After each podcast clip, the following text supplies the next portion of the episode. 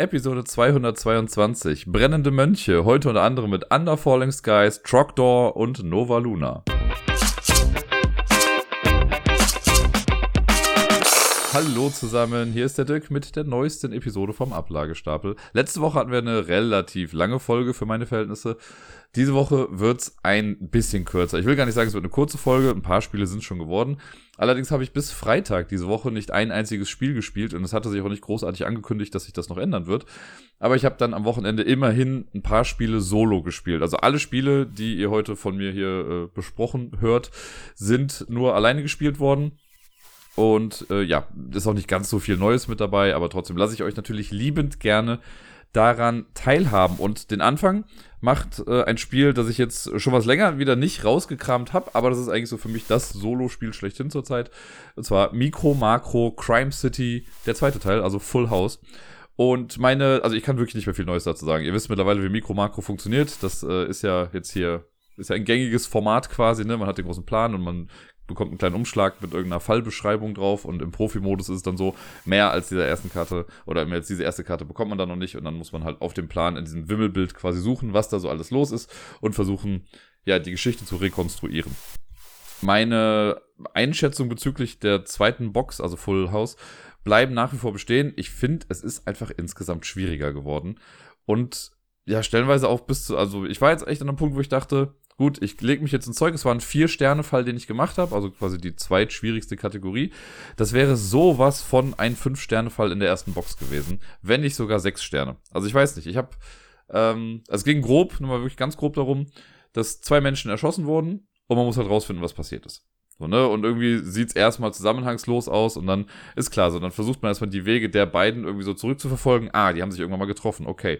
So, und dann geht man irgendwie so alles zurück, dann sieht man auch was, dass die was sehen, was sie vielleicht nicht hätten sehen sollen und daraufhin wird dann jemand beauftragt. Also man kriegt das schon irgendwie zusammen und die Aufgabe ist ja irgendwie das Ganze zu rekonstruieren. Und wenn man dann, wenn man denkt, man hat alles, die Karten so nach und nach durchgeht und dann kommt auf einmal so eine Frage, wo man sich einfach nur denkt, ey, was, warum soll ich das denn jetzt auch noch wissen irgendwie? Ähm, das finde ich, ja, keine Ahnung. Stellenweise ein bisschen frustriert. Ich habe ein Foto gemacht dieses Mal äh, und habe das auch für so ein paar Menschen geschickt, die, denen ich gezeigt habe, hier guck mal, ich spiele gerade wieder Mikro Makro. Und es ist einfach, man sieht einfach auf diesem Foto alles, was ich markiert habe. Und es ist quasi auf der ganzen Karte verteilt. Also es ist wirklich sehr, sehr viel, sehr genau. Gut, das mach ich, ich mache es halt oft so, wenn ich jetzt Menschen, wenn ich die Wege von Menschen verfolge, dann markiere ich wirklich jeden einzelnen Punkt, wo ich diese Menschen dann auch irgendwie finde. Ähm, deswegen wirkt das dann auch mal ein bisschen mehr, aber trotzdem ist das echt viel gewesen irgendwie, ich, ich kann es gar nicht genau in Worte fassen. Vielleicht bin ich auch ein bisschen übersättigt. Das kann es natürlich auch sein, dass ich jetzt, obwohl ich mir jetzt so viel Zeit lasse zwischen den Fällen, dass ich gerade auch einfach so denke, so, boah, pff, nee, irgendwie wirkt es fast schon wieder wie ein bisschen Arbeit. Ich war bei den ersten, bei der ersten Box war ich einfach viel motivierter. Jetzt gerade mache ich halt mal so einen Fall und denke mir danach dann aber auch wieder, also ich habe gar nicht den Drang, nach einem Fall direkt noch den nächsten zu machen. Ich mache einen, und dann packe ich es wieder weg. Jetzt warte ich wahrscheinlich wieder drei, vier Wochen, bis ich den nächsten dann mache. Ist an sich ja ganz cool, weil ich dadurch mehr von der Box habe. Aber es stellt sich so ein leichtes, ja fast schon genervt Gefühl irgendwie davon ein, dass diese Sachen alle so groß sind, weil ja, das ist nicht mehr so ein unbeschwertes Rätsel. Ich kann es echt wirklich schwer beschreiben. Vielleicht kriegt ihr so ein bisschen mit, was ich damit meine. Oder könnt das irgendwie so ein bisschen raushören. Ich selber kann es ja nicht wirklich verbalisieren gerade. Aber nichtsdestotrotz funktioniert es ja. Es macht ja auch trotzdem Spaß und ich liebe es, diese ganzen kleinen Details zu sehen. Gerade wenn man so Fälle hat, die auf der ganzen Karte verteilt sind, sieht man links und rechts ja doch nochmal ein paar Sachen, die man vorher auch nicht so wahrgenommen hat. Ich habe jetzt schon wieder so ein paar Sachen gesehen, die nochmal Bezug nehmen auf Sachen äh, auf der, aus der ersten Box. Und da bin ich mal gespannt, ob die nochmal aufgegriffen werden oder ob die wirklich einfach nur drin sind, um zu zeigen, hier, guck mal, wir wissen, die Charaktere gab es auch damals. Ich bin gespannt und werde euch natürlich weiter auf dem Laufenden halten, wie es bei den Ermittlungen in Micro Macro Crime City Full House so steht. Ich habe es jetzt einfach mal gemacht. Die letzten Male, als ich über Under Falling Skies gesprochen habe, habe ich immer gesagt, dass ich mich demnächst dann irgendwann mal an die Kampagne rantrauen möchte. Und das habe ich jetzt mal getan. Ich habe, äh, auch wenn ich jetzt, ich habe eigentlich gesagt, ich will ja in jeder Stadt irgendwie einmal gewinnen. Vorher, das hat jetzt nicht hingehauen. Ich dachte mir jetzt aber scheiß drauf. Ich mach's jetzt. Und habe dann äh, mir, mir durchgelesen, was man für die Kampagne machen muss von Under Falling Skies und dann ein, äh, einen Durchgang quasi gespielt. Nicht, also nicht einen ganzen Durchgang, aber ein Szenario habe ich quasi gespielt. Die Idee hinter der Kampagne ist, und ich weiß gar nicht, warum das im Regelwerk jetzt so hinter verschlossenen Seiten gezeigt wird. Also irgendwann wird halt gesagt, lese erst weiter, wenn du die Kampagne machen möchtest, weil das kann man ruhig auch im Vorfeld wissen, finde ich. Also es ist nämlich so, ich habe jetzt nur das erste Kapitel gemacht, aber es gibt wohl insgesamt ähm, vier Kapitel und In jedem Kapitel spielt man aber dann nur eine gewisse Anzahl, ich glaube sogar nur zwei Kapitel oder so, also zwei Szenarien, bis zu zweimal. Und das war's dann auch. Das Ganze hat einen hohen Wiederspielwert und das finde ich eigentlich ganz cool gemacht, wobei es ein bisschen auf Kosten einer wirklich kohärenten Geschichte irgendwie geht. Äh, die Idee, also jetzt in der ersten Box ist so, da soll man halt den ersten Layer rausnehmen, das ist nochmal extra verpackt, so ein paar Punchboards, das holt man da alles raus. Und was man da bekommt, ist zum einen eine Comicseite, die so ein bisschen eine Einleitung quasi gibt und auf der Rückseite wird dann ein bisschen was über die Kampagne nochmal gesagt was auch so regeltechnisch sich vielleicht ändern könnte. Außerdem haben wir dann da drin jetzt zum Beispiel vier Persönlichkeiten, das sind jetzt Helden und Heldinnen, und es gibt vier Szenarien, die eigentlich ganz nett sind. Das sind so äh, auch Pappmarker, aber etwas größer. Auf der einen Seite ist nochmal so eine kleine Comic- Einführung dieses Szenarios. Und wenn man das dann rumdreht, kriegt man eine genauere Beschreibung von dem Szenario, das man dann spielen würde. Und man soll es so machen, also gerade ganz am Anfang soll man von den vier Sachen erstmal zwei, glaube ich, nehmen. also da steht dann irgendwo auf der, auf der, ähm, sag schnell, auf dieser großen Comic-Seite, mit der das Ganze eingeführt wird, da stehen dann zwei Städte drauf. Die soll man erstmal zu, also bereitlegen. Dann kommt zufällig gemischt auf jede Stadt einer von dieser, von den Heldenplättchen. Und dazu noch ein zufällig ausgewähltes Szenario. Die anderen Sachen kommen erstmal in die Box, die braucht man erstmal nicht. Und dann hat man also einen Stapel mit jeweils einer Stadt, einem Held oder einer Heldin und einem Szenario. Und von den beiden muss man sich für einen Stapel jetzt entscheiden den, für den man sich entscheidet, das ist das Szenario, das wir jetzt spielen werden. Das andere gilt als automatisch verloren. Diese Stadt wurde überrannt und spielt in diesem, in dieser Kampagne keinen, äh, also hat keine Bewandtnis mehr. Wird also rausgenommen. Auch mit dem Helden hat man nichts mehr zu tun. Mit das Szenario wird man nicht machen, das ist einfach weg. Das andere baut man dann quasi ganz normal auf. Man bekommt dann halt ein Stadtplättchen, das einem dann noch sagt, welche Platten man aneinander packen muss für den Stadtausbau. Da gibt's auch nochmal neue Plättchen, die dadurch dann nochmal mit hinzukommen. Den Helden legt man bereit und ansonsten ist der Aufbau erstmal komplett genau gleich. Je nach Szenario kommen noch so ein paar Kleinigkeiten mit dazu. Ich hatte jetzt so ein Plättchen, bei dem an den Rand noch kleine Pappmarker gelegt wurden mit den Zahlen von 1 bis 6, die aber erst verdeckt waren. Das hatte was mit dem Szenario dann zu tun. Also ich kann ja mal sagen, ich habe die Evakuierung gespielt. Ähm, und dann spielt man eigentlich das Spiel so, wie man es halt spielt. Da gibt es jetzt gar nicht viel Neues, zumindest jetzt in, in der ersten Kampagne. Äh, man hat halt diese Heldenfähigkeit, die man einmal im Spiel nutzen kann. Äh, dann dreht man den quasi um 90 Grad zur Seite, um anzuzeigen, jo, habe ich jetzt gemacht. Und die Stadt hat natürlich nochmal eine eigene Fähigkeit. Das hatten ja die anderen Städte aus dem Basisspiel genauso am Anfang. Ja, und wenn man das beim ersten Mal gewinnt, dann kann man quasi weitermachen. Und wenn nicht, dann darf man das Szenario halt noch ein zweites Mal versuchen, quasi so wie im normalen Spiel auch. Und das ist bisher alles, was ich zur Kampagne sagen kann. Das ist wirklich nicht viel. Es wird jetzt, also nicht, dass man erst eine lange Story-Einleitung oder so bekommt. Ja, Aliens kommen auf die Erde und man versucht sie jetzt halt abzuwehren. Und macht das halt in verschiedenen Städten und jede Stadt bekommt ein zufälliges Szenario noch mit dazu. Hat halt den hohen Wiederspielwert. Wenn ich jetzt die Kampagne nochmal irgendwann spielen möchte, dann kann es halt sein, dass ich zwar wieder, also ich bin jetzt gleich in Montreal, habe ich jetzt, glaube ich, angefangen und habe die Evakuierung. Sollte ich es nochmal spielen, könnte ich halt Montreal mit den Satelliten oder mit irgendwas anderem dann spielen. Oder ich nehme halt Havanna, was die andere Stadt war, und mache das mit der Evakuierung. Einfach mal zu gucken, wie die Städte sich halt dann so ein bisschen anpassen. Also es hat auf jeden Fall einen Wiederspielwert, je nachdem, welchen Helden man oder welche Heldin man noch mit dabei hat. Ändert sich das ja auch noch ein bisschen, weil man dann auch nochmal irgendwie anders die Würfel einsetzt. Und sonst äh, bleibt das, das grundlegende Spiel aber erstmal gleich. Ich habe ja keine Ahnung, vielleicht wird es hinten raus nochmal ein bisschen spektakulärer mit den ganzen Änderungen. Und in den Regeln steht auch drin, dass man die Sachen aus der Kampagne auch benutzen kann, um so ein normales Standalone-Game von Under Falling Skies äh, ein bisschen aufzuwerten oder ein bisschen aufzupeppen. Also man kann dann wahrscheinlich einfach die Helden mit reinnehmen oder kannst du halt die anderen Städte, die du jetzt dann freispielst, die kann man dann auch nehmen, anstelle von Roswell, Washington und New York. Das sind ja, glaube ich, die drei Städte, die im Basisspiel quasi mit drin sind. Also ist schon im Prinzip mehr Inhalt, der durch eine kleine Geschichte irgendwie freigeschaltet wird. Braucht man nicht zwingend. Also ich glaube, ich wäre, alles in allem wäre ich auch happy damit gewesen, wenn es nur das normale Under Falling Skies gewesen wäre. Aber dass sie jetzt hier noch die extra Meile gegangen sind und so viel Zeug noch mit reingepackt haben, ist halt sehr cool. Es ist vom Material her mega hochwertig. Das, da kann ich wirklich absolut nichts gegen sagen. Das Spiel funktioniert ja auch echt gut und ich werde die Kampagne jetzt dann auf jeden Fall einmal durchspielen, mal gucken, was dann noch so für Neuigkeiten auf einen zukommen. Ähm, ich glaube jetzt nicht, dass da noch die großen Revelations jetzt irgendwie stattfinden werden, aber ist ganz cool und man hat auf jeden Fall einen höheren Anreiz, das Spiel immer noch weiter zu spielen. Es war übrigens mal wieder so eine Episode, bei der ich absolut keine Ahnung hatte, wie ich sie nennen sollte. Normalerweise, also oft finde ich so eine Art roten Faden, äh, der sich durch eine Episode zieht, sei es durch Sachen, die eben umsonst so passiert sind oder halt bei der Top 10 oder bei den Spielen, keine Ahnung, irgendwelche Gemeinsamkeiten, auf die ich irgendwie Bezug nehmen kann. Dieses Mal war es ein bisschen schwieriger und ich habe dann einfach nur gesagt, ja gut, ich nenne sie jetzt brennende Mönche, weil in Trogdor, das Spiel, um das es jetzt geht, gibt's halt eben brennende Mönche. Und ich finde das Spiel ganz lustig und dann dachte ich mir, das passt doch irgendwie. Genau, Trogdor habe ich gespielt. Das ist ein Kickstarter-Spiel, das ich seit 2000, ich glaube 19 habe, wenn mich nicht alles täuscht. Und ich habe es auch in 2019, glaube ich, insgesamt dreimal gespielt und seitdem lag es brach in meinem Schrank. Mir war aber auch immer klar, dass ich das Spiel nicht weggeben möchte, weil ich mag es ganz gerne. Aber irgendwie hatte es sich einfach nicht ergeben, dass ich das nochmal spielen konnte. Und jetzt dachte ich mir so, komm, man kann es auch solo spielen, mache ich das doch einfach mal in meinem kleinen äh, Solo-Run. Außerdem ist ja auch immer ganz cool im Podcast nochmal was zu erwähnen, was man schon lange nicht mehr auf dem Tisch hatte, weil ich bin mir ziemlich sicher, dass viele Trogdor gar nicht kennen werden. Sowohl das Spiel nicht, als auch die in Anführungszeichen IP, auf der das Ganze basiert.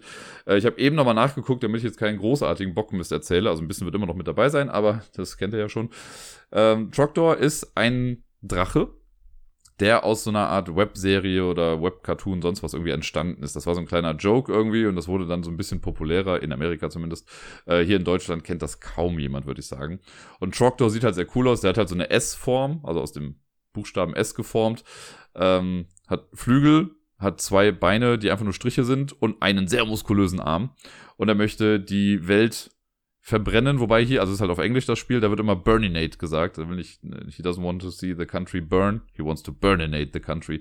Was ich auf Deutsch ganz gerne mit verbrennisieren äh, übersetze. Aber ich weiß gar nicht, ob es dafür eine adäquate deutsche Übersetzung sonst gibt. Wie dem auch sei, äh, bei Trogdor mit zwei Ausrufezeichen handelt es sich um ein kooperatives Spiel, bei dem es im Prinzip darum geht, die Welt zu verbrennisieren und äh, ja, einfach alles ins Chaos zu stürzen. Das Ganze wird wie folgt gemacht. Wir haben einen Spielplan, der besteht aus 25 Plättchen. Das sind echt groß. Also das ganze Material ist mega hochwertig. Also es ist ein cooler Kickstarter gewesen. Das hat sich, ich glaube, das ist so ein Spiel dafür ist Kickstarter einfach echt gut gewesen. Ne, das hätte ein super billig produziertes Spiel werden können. Aber jetzt durch Kickstarter, durch das ganze Crowdfunding, wurde daraus echt qualitativ hochwertiges Spiel, was sich echt hinter anderen Produktionen nicht verstecken muss. Äh, wir haben 25 Landschaftsplättchen. Das sind so große Pappplättchen, auch ziemlich dick. Die haben zwei verschiedene Seiten. Die Vorderseite zeigt quasi einen Teil der Welt in grün. Also ist der Hintergrund ist grün, das soll die Wiese dann sein und da können verschiedene Features drauf sein. Entweder ist da drauf ein Berg, eine Höhle, äh, ein Wald, ein Baum, ein Baumstumpf, Blumen. Äh, dann gibt es so eine Art, ich sag jetzt mal Koppel und ich glaube, äh, einen See gibt's auch noch, genau. Ich glaube, das sind alle Sachen, die es gibt. Und ich habe safe noch irgendwas vergessen. Kommen wir später vielleicht nochmal zu. Äh, aber die Sachen gibt's so, die sind darauf verteilt. Die mischt man und macht daraus einfach ein 5x5 Raster. Es gibt auch so ein paar Startaufstellungen, ne, die man sich aus dem Regelwerk dann äh, abgucken kann, aber im Prinzip kann man sie auch einfach nur mischen und verteilen. Trogdor, das ist so eine Miniatur, es gibt mehrere Miniaturen davon. Man kann sich dann, also das heißt Miniatur, so kleine Holzfigürchen, da kann man sich dann eine von aussuchen, stellt man in die Mitte der Welt rein.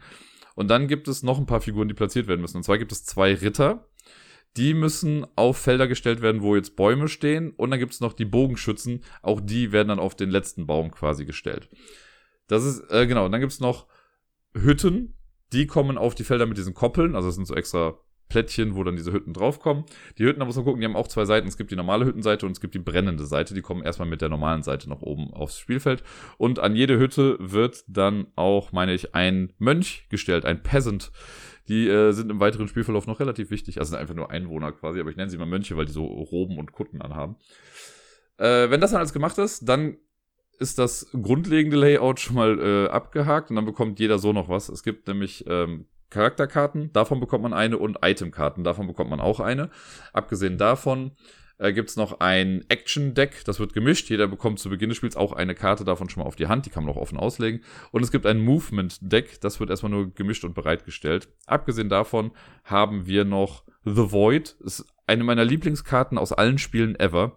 Das ist nämlich im Prinzip einfach nur eine Ablagekarte für Mönche, die später verbrannt wurden oder gefressen wurden und noch nicht mal gefressen wurden, die verbrannt wurden.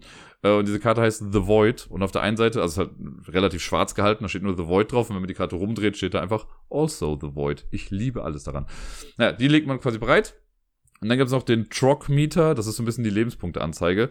Äh, die wird quasi einfach bereitgestellt und dann sind vier Mönche schon da drauf auf den Zahlen 0 bis 3. Quasi da werden sie draufgesetzt. Oder 1 bis 3, ich weiß gar nicht ganz genau. Egal, die werden auf jeden Fall da draufgesetzt.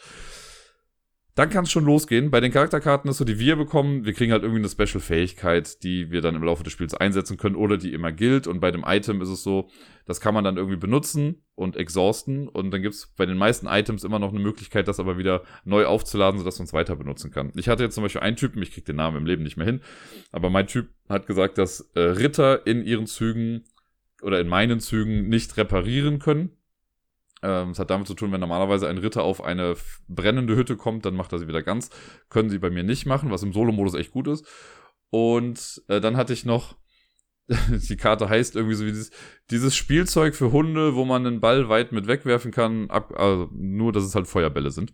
Und das konnte ich benutzen, um irgendwie eine Hütte irgendwo auf dem Feld oder ein Teil, glaube ich, einfach zu burninaten. Äh, und ich konnte das wieder aufladen, indem ich äh, in ein Eckfeld gehe, quasi in ein Corner Store. Ich mag es einfach total. Der Humor ist voll mein Ding. Ähm, ja, wenn man das jetzt gemacht hat, dann ist man am Zug. Und zwar läuft ein Zug so ein bisschen wie bei Love Letter ab, könnte man sagen, denn man zieht eine Karte vom Deck, so dass man dann zwei Karten auf der Hand hat und eine von den beiden Karten muss man dann ausspielen. Da hören jetzt aber auch die Love Letter Ähnlichkeiten auch schon wieder aus, äh, auf. Die Karten haben in der Regel geben die einem fünf Aktionspunkte und noch eine kleine Fähigkeit mit dazu. Manchmal kriegt man auch nur vier Aktionspunkte, hat dann aber eine relativ starke Fähigkeit. Es gibt auch eine Karte, die sagt, du hast sieben Punkte, aber gar keine Fähigkeit sonst. Und selbst wenn man jetzt eine Karte auf der Hand hat, bei der man sagt, pff, irgendwie möchte ich die Effekte aber beide gerade nicht ausfinden oder die bringen mir nichts, dann kann man auch einfach so eine Karte weggeben, kriegt einfach nur fünf Punkte dazu und das war's dann. Ne, wenn ich jetzt nur zwei Karten auf der Hand habe, die mir nur vier Aktionspunkte bringen und der Effekt ist gerade nicht sehr nützlich, dann kann ich sagen, gut, die Karte lege ich jetzt weg, ich mache fünf Aktionen ohne Sonder-Special-Fähigkeit äh, oder so. Die Aktionen, die man dann machen kann, also die Aktionspunkte, kann man auf bestimmte Sachen dann aufteilen. Man, Im Prinzip steuert man Trogdor durch die Landschaft. Man kann mit Trogdor auf ein angrenzendes Feld gehen. Einfach orthogonal angrenzen, diagonal geht nicht. Trogdor hat auch kein Wrap-Around-Movement, also er kann es nicht, wenn er ganz rechts auf der Map ist, links wieder reinkommen, wenn er dann da rausgeht, sondern er muss wirklich sich so bewegen, wie er sich halt bewegt. Ähm, dann kann man das Teil, auf dem man gerade draufsteht, das kann man burninaten. Dann dreht man das einfach rum. Man kann Peasants, also die Mönche, die auf dem eigenen Feld stehen, die kann man fressen.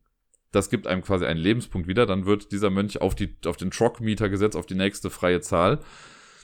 Oder man kann die, ähm, man kann die Peasants auch quasi, ja, anfeuern, im wahrsten Sinne des Wortes. Man kann die halt verbrennisieren.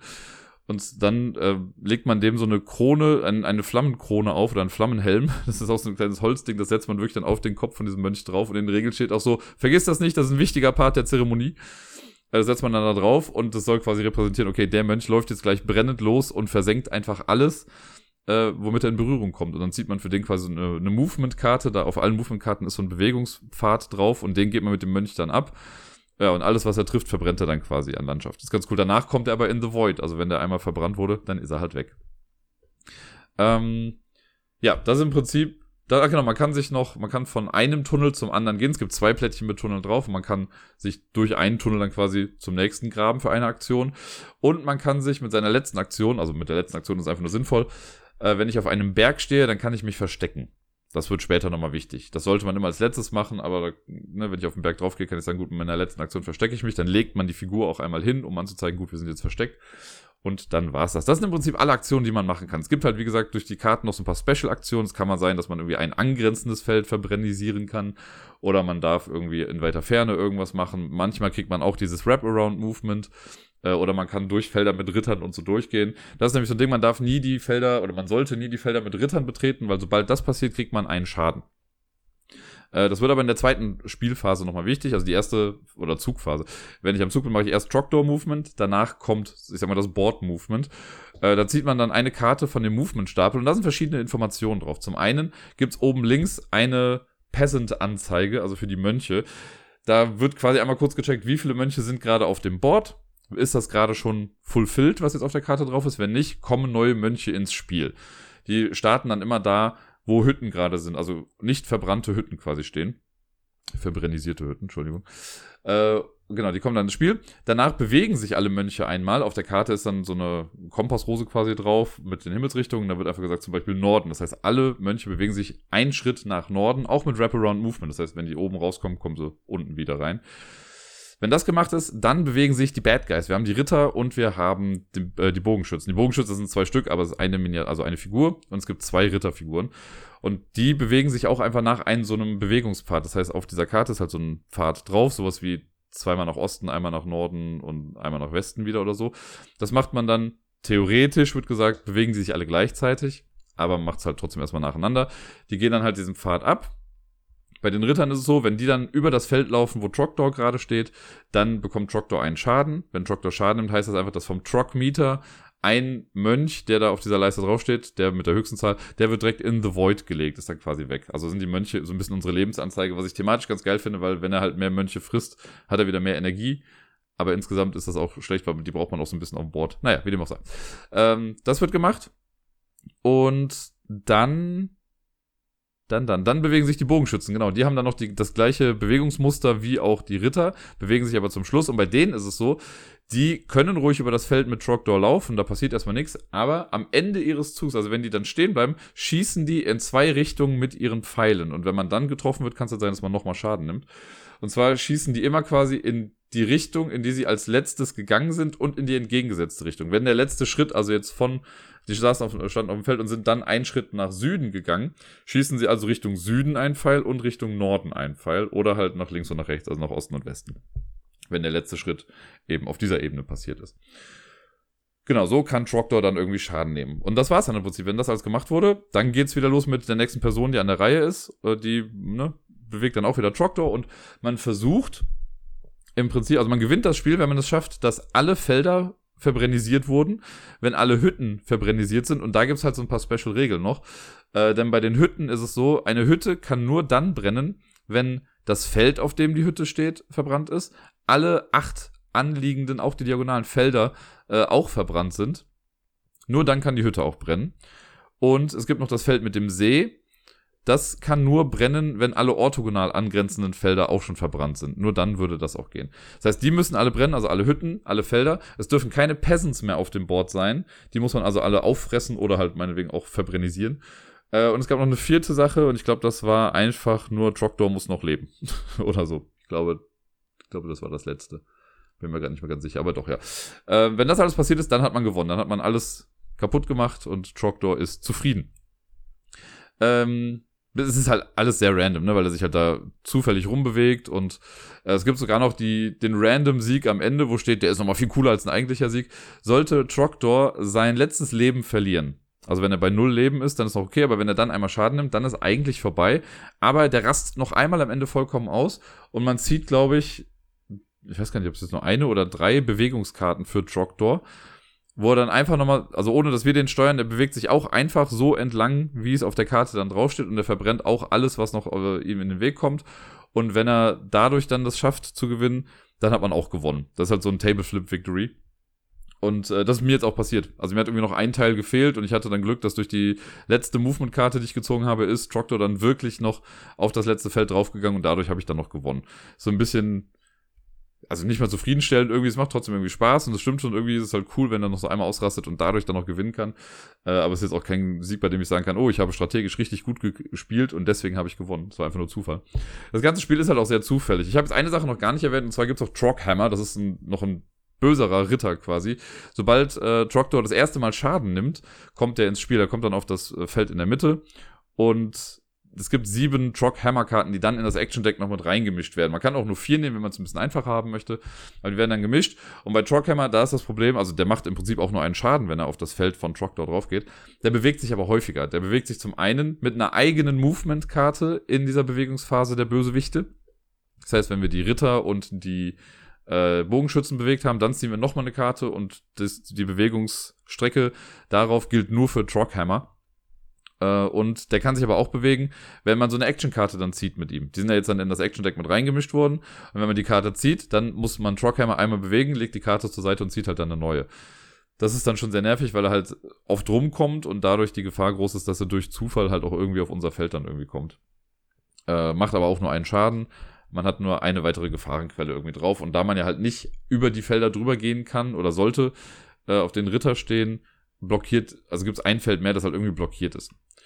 Aber ansonsten, ja, ein random Spiel, das aber unfassbar viel Spaß macht. Ich finde, also man merkt ihm diese liebevolle Gestaltung irgendwie an. Man weiß, da steckt einfach nur ein purer Joke dahinter eigentlich, aber trotzdem ist es, also ich kenne Spiele, die, ich sag mal, ernst produziert wurden, die mir weniger Spaß machen als das jetzt hier gerade, als Trogdor.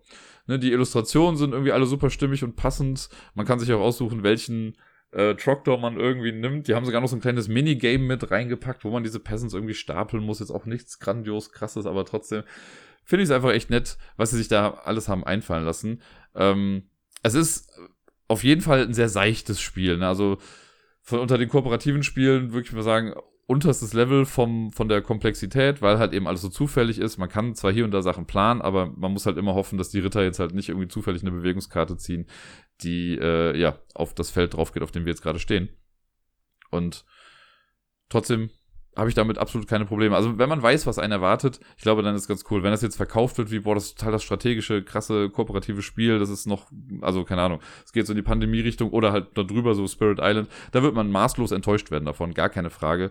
Ähm, man muss sich schon sehr auch auf den ganzen Humor einlassen. Ich kann das ganz gut, deswegen gibt's von mir für Trogdor zwei verbrennisierte Daumen nach oben. Weiter geht's mit Sebastian Fitzek. Safe House, das Würfelspiel. Ich muss immer kurz überlegen, in welcher Reihenfolge man welches Wort hier sagen muss. Ähm, ja, das ist ja die kleine Version von Safe House, dem Brettspiel von Sebastian Fitzek. Das erste von dem. Es gibt auch noch Killer Cruise, das habe ich ja vor ein paar Wochen mal im Podcast gehabt. Aber äh, ja, hier Safe House, das Würfelspiel, fand ich ja ganz interessant, weil ich äh, finde, kooperative Roll and Rides gibt's ja irgendwie nicht so wirklich. Zumindest ist mir jetzt noch kein weiteres irgendwie gerade wieder eingefallen. Ähm, und hier ja, storymäßig ist es so, wir laufen quasi weg vor einem Verfolger und versuchen ins Safehouse zu kommen, bevor er uns erreicht. Das ist so die Geschichte. Ähm, wir haben zehn verschiedene Würfel mit den Zahlen von, noch nicht mal mit den Zahlen von eins bis sechs drauf, sind glaube ich nur die Zahlen von äh, 2 bis sechs und die eins ist ein, ist der Verfolger. Und wir haben auf, also jeder bekommt ein Blatt die Blätter sind auch alle unterschiedlich. Die kann man daran erkennen. Also die äh, Buchstaben S, A, F, E, Safe für Safe House, wisst ihr, äh, stehen immer unten drauf. Jeder muss ein anderes Blatt bekommen, wenn man das mit mehr Leuten spielt. Aber Solo funktioniert halt genauso gut. Das hat man dann vor sich liegen. Da ist dann lediglich die Farbanordnung in den ganzen Aufträgen anders. Und äh, so Aufträge auf dem äh, Blatt sehen dann so aus, das ist eine Reihe von Kästchen in verschiedenen Farben. Und die meisten Aufträge funktionieren so, angenommen, das sind jetzt vier Kästchen in einer Reihe, meinetwegen die vier Farben, die es jetzt auch gibt. Man muss die von links nach rechts aufsteigend oder gleichbleibend vom Wert eintragen. Also ich könnte jetzt sowas machen wie 1135 oder 1234. Das geht alles. Also man kann zwei Zahlen, die benachbart sind, können den gleichen Wert haben oder das muss halt dann von links nach rechts aufsteigend irgendwie werden. Es gibt zwei Aufträge, die da nicht reinpassen. Das sind die obersten beiden. Da ist es so, bei dem allerersten Auftrag muss man drei gleiche Zahlen haben in den jeweiligen Farben und darunter muss es wirklich strikt äh, immer mehr werden. Also da kann man jetzt nicht zwei gleiche Zahlen nebeneinander packen, sondern es muss 1, 2, 3, 4 wäre jetzt da halt richtig, aber 1, 1, 3, 4 wäre da falsch, weil 1 und 1, also die zweite 1 ist nicht größer als die erste 1. Und genau, das ist das im Prinzip. Wenn man so einen Auftrag erfüllt hat, dann darf man bestimmte Schritte nach vorne gehen. Da hat man so eine Leiste, wo man dann so kleine Striche reinmacht, um anzuzeigen, da laufe ich jetzt nach vorne. Und ja, man versucht so viele Aufträge zu erledigen, bis man eben ins Safe House dann kommt. Und das, äh, ja, ist im Prinzip aber schon fast alles. Das System mit den Würfeln ist dann so, dass wir im Prinzip Zugriff auf alle Würfel haben. Also es gibt zehn Stück. Es gibt die vier Farben, also gelb, grün, rot und blau, jeweils zweimal. Und es gibt zwei weiße Würfel. So kommen wir dann eben auf die zehn. So, und bevor wir würfeln, suchen wir uns erst aus, mit welchen Würfeln möchten wir überhaupt würfeln. Das heißt, man kann sich das frei aussuchen. Wenn man jetzt sagt, ne, ich möchte mit gelb würfeln, dann nehme ich mir halt nur einen gelben Würfel. In der Regel empfiehlt es sich, ein paar mehr zu nehmen. Ich mache das meistens so, dass ich gerade am Anfang einfach von jeder Farbe einnehme plus einen weißen Würfel. Die würfel ich dann. Und da muss man schon gucken, vor jedem Würfelwurf, auch vor dem ersten, läuft der Verfolger schon mal einen Schritt.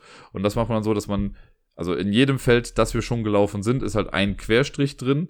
Und wenn der Verfolger das erreicht, machen wir daraus quasi ein X, um zu zeigen, so, da ist er jetzt gerade wenn wir, also vor jedem Wurf müssen wir den ein Feld weitergehen lassen. Dann nach dem Würfeln ist es so, dass äh, wir ja auch Verfolgersymbole würfeln können. Für jedes Verfolgersymbol, das wir gewürfelt haben, geht da auch ein Schritt nach vorne. Die Zahlen können wir dann benutzen und im Prinzip tragen wir einfach die Zahlen, die wir jetzt sehen, in passende Felder irgendwie ein. Da gibt's keine Vorgabe, was wir zuerst machen müssen. Das kann auch jeder für sich selbst dann entscheiden. Wenn man Solo spielt, gibt's ja nur eine Person, die entscheiden kann. Äh, und die tragen wir dann irgendwie ein. Im besten Fall schafft man es halt auch irgendwie schon direkt mit einem Würfelwurf einen Auftrag vielleicht zu erfüllen aber das passiert auch häufig genug nicht. Ähm, wenn man zwei Würfel der gleichen Farbe genommen hat beim Würfeln, also es kann auch sein, dass ich beide gelbe direkt gewürfelt habe, dann muss ich die beiden aber auch zusammenzählen. Dann kann ich nicht sagen, gut, ich nehme einmal die 4 und einmal die 5. Nee, es ist auf jeden Fall dann eine 9. Bei den weißen Würfeln ist es so, dass das Joker-Würfel sind. Die kann man dann zu einer Farbe noch mit hinzurechnen. Äh, wenn man beide weiße Würfel nimmt, kann man die auch aufteilen, aber die werden quasi, die kann man nicht separat für sich stehen haben, sondern die müssen an einen anderen Würfel gekoppelt sein. Wenn wir das alles eingetragen haben, dann nehmen wir uns wieder Würfel und würfeln wieder weiter. Jedes Mal, wenn man einen Auftrag erfüllt, gehen wir halt die Schritte dann auch weiter. Jetzt kann es aber natürlich sein, also die Würfel, die man benutzt hat, kommen dann aber auch erstmal raus quasi. Und dann wird es natürlich irgendwann dazu kommen, dass wir keine Würfel mehr haben. Oder die Würfel, die jetzt gerade noch da sind, sind Würfel, die wir gar nicht haben wollen. Und dann kann man sich seine Würfel wieder zurückholen. Und das funktioniert auf eine sehr arschige Methode, denn der Verfolger läuft dann natürlich wieder ein bisschen. Und zwar guckt man, ähm, wie viele offene Aufträge habe ich jetzt gerade. Und so viele Schritte läuft der Verfolger dann weiter. Wenn man mit mehr Personen spielt, dann guckt man, glaube ich, wer hat die meisten offenen Aufträge. Und so viele Schritte wird er dann weiterlaufen. Ähm, das heißt auch, der Verfolger ist bei allen immer auf der gleichen Stufe. Also es kann sein, dass ich schon fünf Aufträge erfüllt habe oder so und du noch keinen. Trotzdem ist der Verfolger bei uns beiden gleich weit. Und wir müssen es alle schaffen, irgendwie äh, ins Safehouse zu kommen. Und wenn einer von uns nur erwischt wird, dann ist halt auch vorbei. Und da muss man sehr gut gucken, irgendwie. Also man kann sich nicht gegenseitig helfen. Ne? Jeder guckt halt für sich selbst. Ähm, aber ja, es ist so ein bisschen kooperativ halt das Ganze. Und auch wieder mega glückslastig, weil wenn man nicht die richtigen Sachen würfelt, ja, dann kannst du dir die Aufträge halt auch sonst wohin schieben, dann wird das halt auch irgendwie nichts. Trotzdem macht es mir immer mal wieder Spaß und ich habe es jetzt in der Tat geschafft. Ich weiß nicht, wie oft ich es jetzt schon gespielt habe, äh, aber ich habe es geschafft zu gewinnen. Das ist wirklich was, was nicht häufig vorkommt bei dem Spiel, weil man eben oft auch irgendwie Würfelpech hat. Dieses Mal hatte ich wirklich extremes Würfelglück und auch da, so ähnlich wie bei Troctor, ich sag nicht, dass ich jetzt gewonnen habe, weil ich mega smart die Aufträge ausgewählt habe. Nein, ich habe einfach die richtigen Zahlen gewürfelt und das ist der Grund, warum ich dieses Spiel gewonnen habe. Trotzdem ist es ein ganz cooles Gefühl, da mal zu sehen, okay, es kann auch funktionieren, weil ich hatte eher so das Gefühl, ja gut, man kriegt das irgendwie nie so richtig hin. Weil man kann sich ja noch so gute Pläne irgendwie ausdenken und es gibt ein paar wenige Möglichkeiten, die Würfel so ein bisschen zu mitigieren, weil es gibt so ähm, Aktionsfelder, sage ich mal, die je nach Anzahl der Mitspielenden auch mehr oder weniger werden. Also wenn man jetzt alleine spielt, dann hat man, glaube ich, nur drei Stück zur Auswahl. Und dann kann man einmal sagen, gut, alle Verfolgersymbole, die gewürfelt wurden, werden ignoriert. Dann kann man einmal sagen, gut, ich kack auf die, äh, auf die Farben. Ich mache einfach, also wenn ich jetzt mit Blau das gewürfelt habe, was ich für Gelb bräuchte, dann kann ich das ankreuzen und darf einmal die Farben ignorieren. Und es gibt noch einmal äh, ein Feld, wo man komplett neu würfeln kann mit einer beliebigen Anzahl an Würfeln. Das kann man aber alles nur einmal machen und so hilfreich ist das jetzt auch nicht. Wenn man mit mehr Leuten spielt, dann gibt's noch ein paar mehr dieser Felder, weil es halt schon ein bisschen schwieriger ist, die mehr Leute da noch dann teilnehmen, weil man ja bei allen gucken muss, dass alle irgendwie auf dem gleichen Stand auch sind. Ähm, aber es funktioniert solo ganz gut. Zu zweit habe ich ja auch schon mal gespielt, das ist auch noch in Ordnung. Ich kann es mir gar nicht richtig vorstellen, zu dritt oder zu viert, weil es ist halt kein ja, also obwohl es kooperativ ist, ist es kein kommunikatives Spiel, weil trotz allem, man sieht zwar das Würfelergebnis dann da, aber man kann sich ja nicht gegenseitig helfen. Jeder guckt ja trotzdem auf seinem Blatt, was gerade irgendwie am besten ist. Was man schon noch machen kann bei zwei Personen ist, wenn ich jetzt, wenn ich sehe, okay, ich habe gerade zwei offene Aufträge und du hast drei offene Aufträge, dann spielt es für mich keine große Rolle, ob ich jetzt dann doch noch vielleicht einen dritten Auftrag anfange, weil drei werden wir ja ohnehin gehen. Ne? Weil wenn du mehr Aufträge offen hast, ist das die Zahl, die für den Verfolger gilt, wenn wir die Würfel zurückhaben wollen. Das kann man dann so ein bisschen anpassen, dass alle immer so ungefähr die gleiche Anzahl an offenen Aufträgen haben. Ähm, aber da hört es auch schon fast wieder auf, weil die Farbreihenfolgen in den ganzen Kästchen sind eben von Blatt zu Blatt unterschiedlich, auch wenn die Aufträge an sich die gleichen sind, aber die Farben sind eben anders. Und deswegen bringt, also wenn ich eine Reihe anfangen muss mit Blau, kann es sein, dass das für dich der letzte Würfel ist. Und da muss man eben gucken, wie man das irgendwie macht. Man nimmt sich die Würfel auch nicht weg. Also wenn wir jetzt mit allen Farben einmal gewürfelt haben, dann kann ich alle Würfel benutzen, du kannst auch alle Würfel benutzen, aber wir werden sie halt auf eine andere Art und Weise irgendwie benutzen. Das ist alles, was ich heute zu Safe House, Sebastian Fitzek, Safe House, das Würfelspiel sagen kann. Mir gefällt es ja ganz gut. Also ich finde es ganz cool für einen netten Zeitvertreib, aber ich würde es nicht zwingend Menschen empfehlen, die sagen, so, sie haben voll Bock auf Roll and Rides. Damit kommen wir dann auch zum letzten Spiel, das ich gespielt habe. Das habe ich gestern gespielt, also am Samstag. Und zwar ist das Nova Luna. Und der Grund, warum ich das gespielt habe, ist der folgende. Ich bin gerade dabei wieder gewesen, so ein paar Spiele auszusortieren. Und bei Nova Luna war ich mir nicht sicher, ob ich das noch behalten möchte oder nicht. Ich habe es halt seitdem ich habe, ich glaube, einmal zu zweit gespielt und einmal alleine. Und seitdem versauert das halt irgendwie im Regal. Und ich dachte mir, komm, ich spiele es jetzt nochmal solo, einfach nochmal um zu gucken, was das Spielgefühl so an sich irgendwie ist, ob das irgendwas für mich bringt oder irgendwas in mir auslöst oder ob ich es halt vielleicht doch verkaufen möchte. Und Spoiler, ich werde es verkaufen. Ich habe es jetzt schon mal bei eBay Kleinanzeigen reingesetzt. Ähm, das Spiel macht an sich nichts falsch, aber ich habe halt gemerkt, so ja, es ist, das spiele ich halt so runter und ich weiß ja, auch wenn man das mit mehreren Leuten spielt, dann ändert sich eine Kleinigkeit, aber irgendwie ist halt so ein Solo-Puzzlespiel und davon gibt es halt schon eine ganze Menge und irgendwie finde ich das halt einfach insgesamt alles sehr emotionslos. Deswegen habe ich das jetzt dann doch zum Verkauf freigegeben.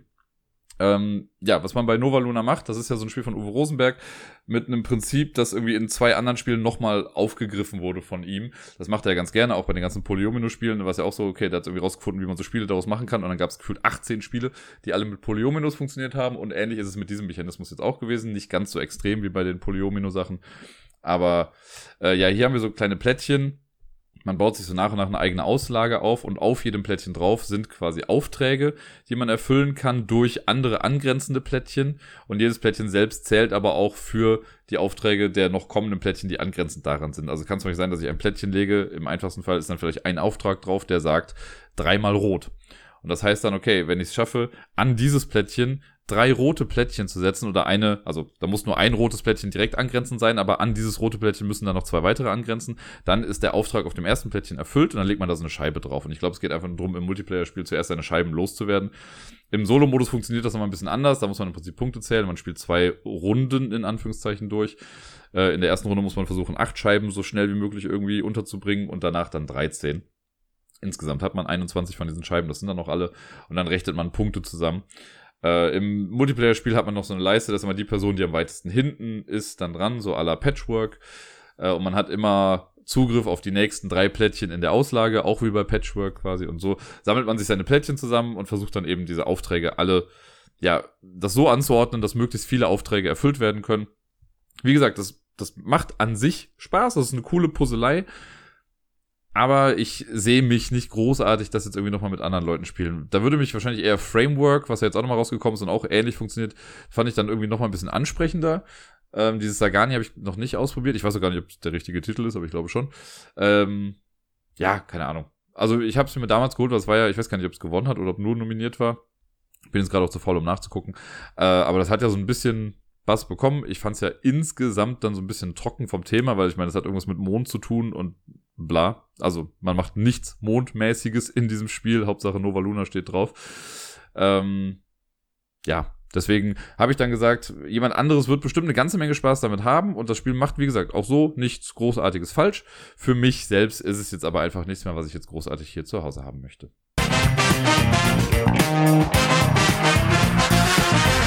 Wir machen weiter mit der Top 100 der besten Zwei-Personen-Spiele aller Zeiten. Heute sind wir in der Bracket 30 bis 21. Also wir sind echt fast durch, was nochmal einen kleinen Hinweis gibt, dass es dann quasi in drei Wochen äh, eine Sommerpause geben wird. Weil, oder in zwei Wochen quasi, also jetzt die Folge noch und danach noch zwei. Und das wird dann die letzte Folge vor der Sommerpause. Dann gibt es erstmal sechs Wochen lang Urlaub für eure Ohren und ihr habt ein bisschen Ruhe vor mir. Bis dahin laber ich euch aber noch ein bisschen zu, vor allen Dingen eben mit den Spielen der Top 100 Liste. Und jetzt kommen wir so langsam in den Bereich der Spiele, wo es wirklich interessant ist und wird. Äh, ich finde es lustig jetzt hier in der Bracket, ich weiß gar nicht, das ist mir bei den anderen jetzt so gar nicht so aufgefallen, aber hier habe ich direkt vier Spiele, die theoretisch auch mit mehr Leuten spielbar sind. Aber ich empfinde, also ich finde sie ziemlich gut einfach als Zwei-Personen-Spiel. Das nochmal zur Erklärung, dass ich ja generell in der Liste gesagt habe, ich nehme nicht nur ausschließlich Zwei-Personen-Spiele rein, sondern auch Spiele, bei denen ich denke, dass sie zu zweit einfach Spaß machen und echt gut sind. Platz Nummer 30, fangen wir damit an, ist die äh, kleine, kleine Version eines etwas größeren Spiels. Logischerweise irgendwie. Und zwar Duellosaur Island. Der Name ist so ein bisschen schwierig, sage ich mal. Das ist von Dinosaur Island. Da gab es halt nochmal so eine Zwei-Personen-Variante. Äh, Duellosaur Island finde ich sehr, sehr cool. Das greift sehr vieles von Dinosaur Island auf. Und es gibt auch die Würfel, die man irgendwie würfelt, um bestimmte Ressourcen zu bekommen. Äh, aber die Dinosaurier alles, das ist alles dann auf Karten. Wir draften quasi ein bisschen Karten, die wir dann versuchen zu bauen. Man versucht auch Dinosaurier zu bauen. Ähm, also wie gesagt, das macht vieles, was das Brettspiel schon ganz cool gemacht hat. Nochmal in, in etwas destillierterer Form. Also im Prinzip so, keine Ahnung, so, so wie ich mir einfach coole Zwei-Personen-Varianten vorstelle von Spielen. Genau das macht das eben, so dass man das gleiche Spielgefühl hat, aber alles halt trotzdem so ein bisschen reduzierter ist und vielleicht auch ein kleines bisschen schneller geht. Finde ich gut. Ich mag halt auch den Grafikstil total von Dinosaur Island, der wird hier auch wieder komplett aufgegriffen. Da haben sie eine coole kleine Variante draus gemacht. Man könnte theoretisch auch, glaube ich, die Würfel aus Duellosaur Island in Dinosaur Island benutzen und wahrscheinlich auch vice versa, aber sicher bin ich mir da jetzt gerade nicht. Auf Platz 29 haben wir dann schon ein Spiel, das theoretisch mit, glaube ich, sogar bis zu fünf Leuten spielbar ist. Es ist ein Deckbuilding-Spiel. Ist nicht das letzte Deckbuilding-Spiel äh, hier heute in diesem Abteil der Spiele. Und zwar ist es Legendary. Und da ist mir fast schon ganz egal, welches. Wobei ich muss sagen, das normale Marvel Legendary und meinetwegen auch Buffy Legendary, ähm, die halt nicht auf diesem Encounters-System beruhen, die würde ich da jetzt mit reinnehmen.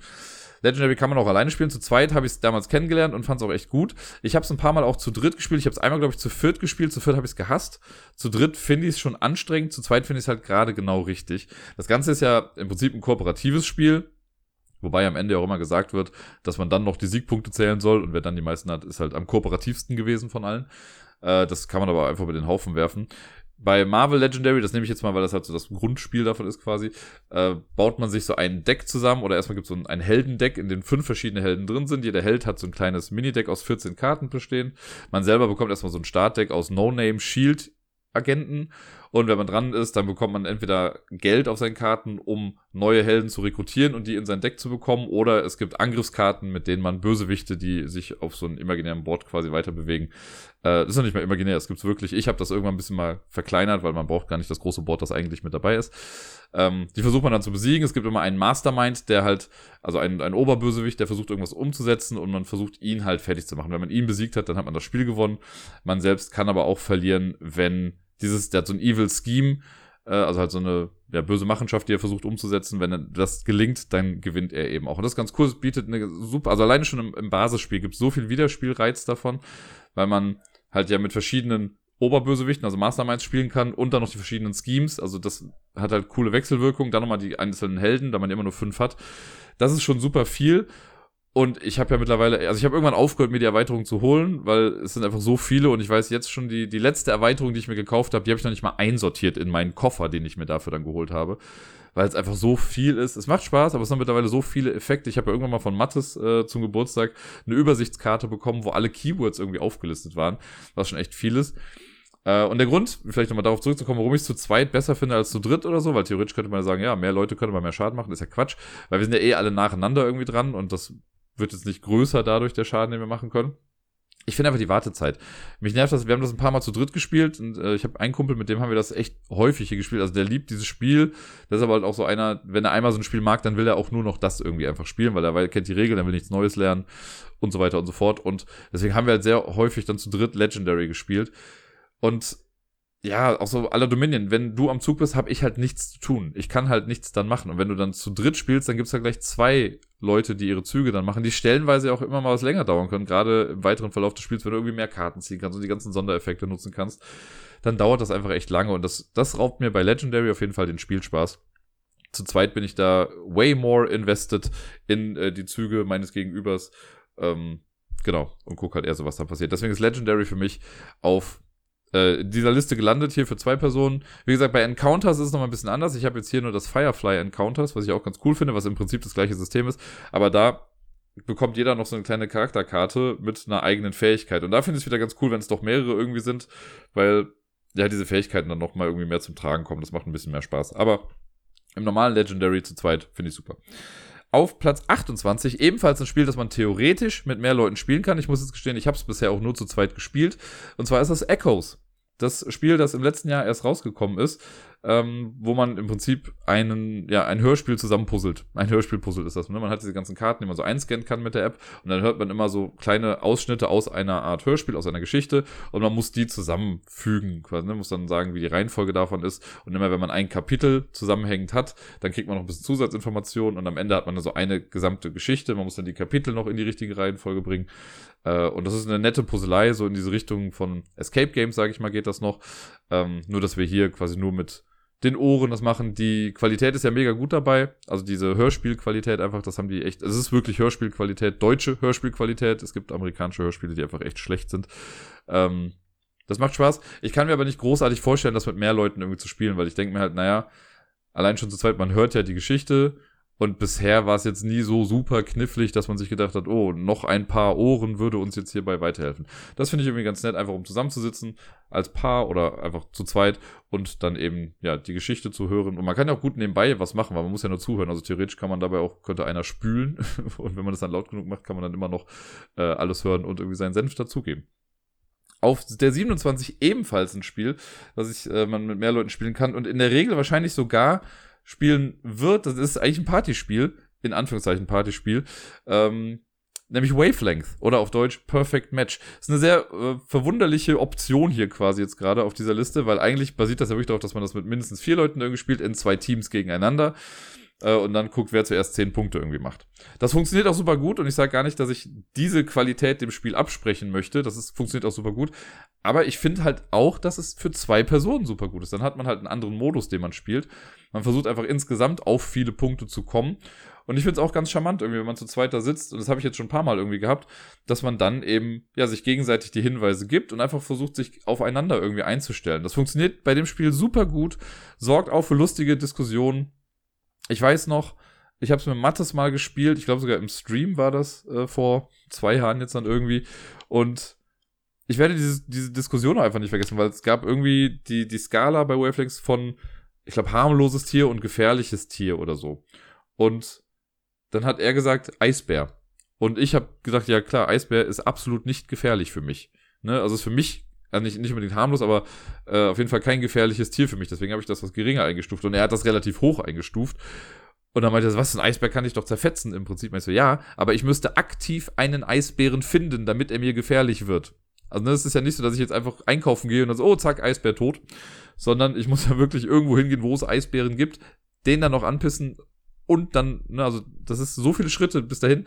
Deswegen ist das Risiko für mich weitaus geringer als bei einer Biene. Ne, eine Biene, für mich, ich bin allergisch gegen Bienen. Eine Biene kann mich töten, so im Prinzip. Oder gegen Bienengift, so ein bisschen zumindest.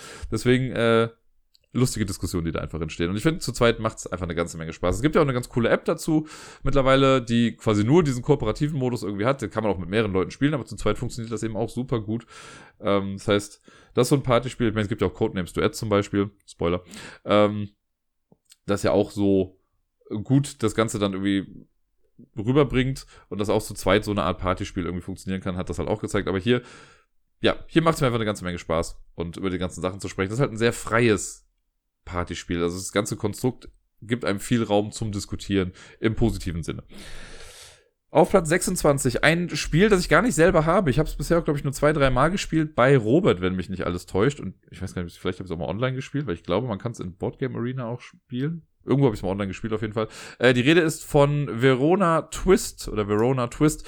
Ein Spiel, das quasi im Kosmos von Romeo und Julia existiert. Und es hat so ein Anleihen ein bisschen von Mr. Jack. Also wir haben äh, einen Innenhof, auf dem sich verschiedene Figuren bewegen. Und es gibt quasi den inneren Innenhof und die, den äußeren Rand und man bewegt nach und nach Figuren und es gibt jetzt, also ich weiß dann zum Beispiel, wer Romeo und Julia sind. Du weißt das nicht.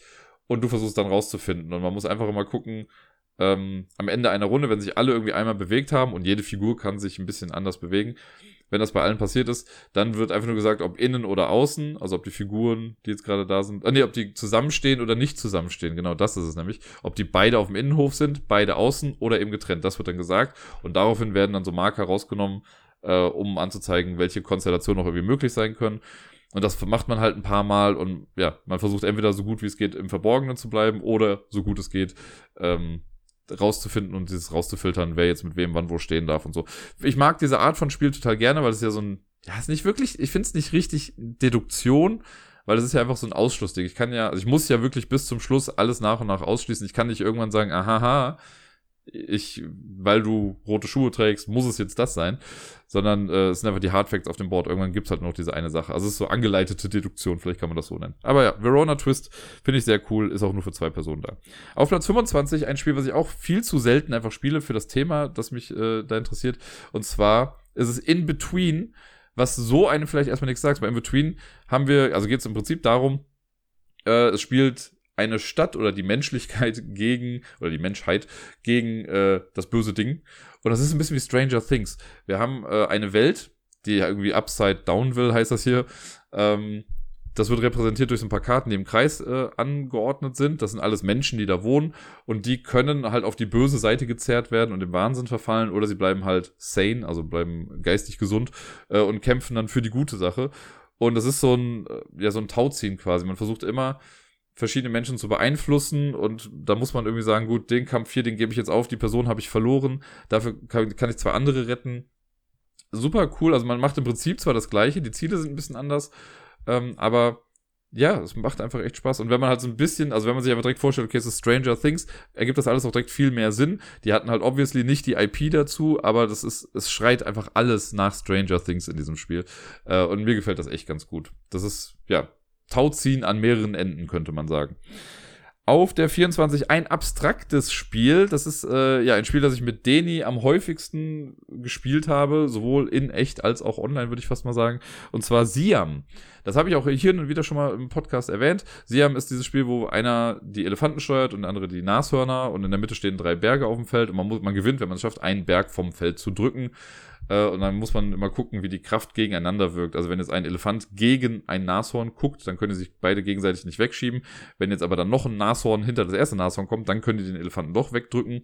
Äh, wenn der Elefant aber auch nur also allein schon in eine andere Richtung guckt, dann kann man den wieder wegdrücken, weil die Kraft dann nicht gegeneinander gerichtet ist ein ganz cooles Konzept dahinter und ich spiele es unfassbar gerne. Ich weiß noch, dass ich mit Deni irgendwie mal gefühlt 13 Partien am Stück gespielt habe. Weil seine Aussage war, wir spielen das jetzt so lange, bis ich einmal gewinne. Also bis er einmal gewinnt. Und äh, ja, 13 Partien hat es gebraucht. Aber irgendwann hat er es dann geschafft. Ist ja auch schön.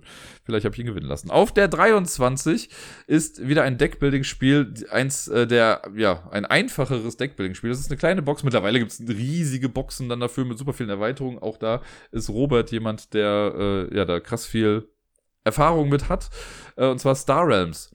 Das ist mir mal irgendwann durch Zufall irgendwo begegnet. Ich habe das hier und da mal so gespielt und fand es auch immer ganz cool, hatte es aber selber nie. Ich habe es auch jetzt nicht selbst. Äh, dann gab es irgendwann die App und dann dachte ich mir auch so gut, wenn es die App gibt, brauche ich das Spiel auch irgendwie nicht mehr. Star Realms ist ja auch einfach ein sehr, sehr simpler Deckbilder. Wir haben so ein Startdeck. Wenn man dran ist, spielt man seine Karten irgendwie aus und wir versuchen das Gegenüber auf null Lebenspunkte zu bringen. Und das macht man halt mit Raumschiffen, die man dann ausspielt. Und dann gibt es so coole Wechselwirkungen. Es gibt so verschiedene Fraktionen, verschiedene Farben an Schiffen. Äh, da gibt es die, die blauen, die einem dann die Schilde wieder zurückgeben. Dann gibt es die gelben, die einem Leben geben kann. Ich weiß gar nicht mehr ganz genau, was jetzt wer macht. Aber auf jeden Fall kann man sich dann für eine Art entscheiden. Da gibt es so coole Synergieeffekte mit den Karten untereinander. Da kann man sich halt dann sehr spezifizieren. Der Markt wird relativ schnell immer ausgetauscht. Es liegen immer fünf Karten aus. Wenn du eine Karte kaufst, kommt eine neue direkt nach.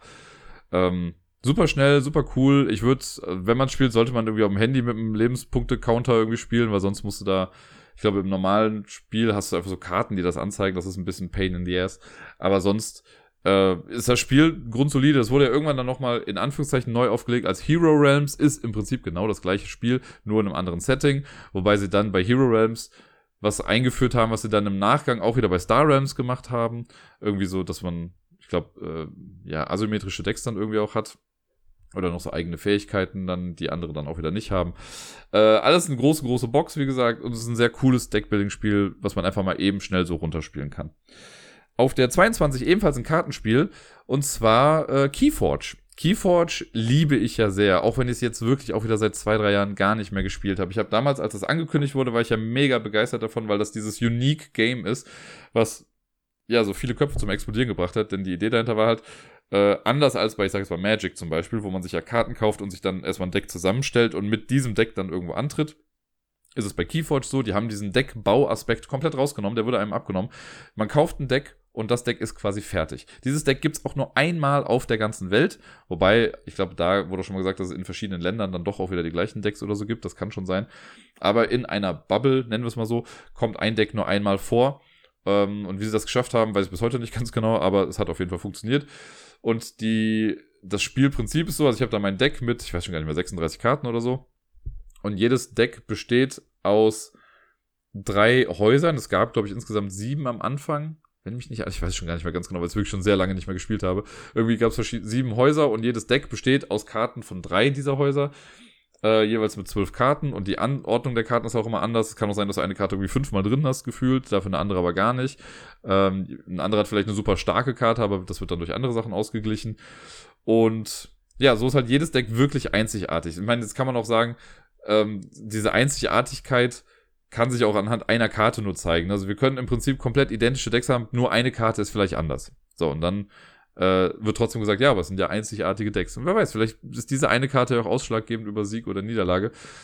Sonst das Spielprinzip ist auch super simpel. Ne? Wenn ich dran bin, dann nenne ich eins der Häuser, das ich jetzt gerade in meinem Deck habe und darf davon so viele Karten spielen, wie ich möchte und Effekte ausführen und so.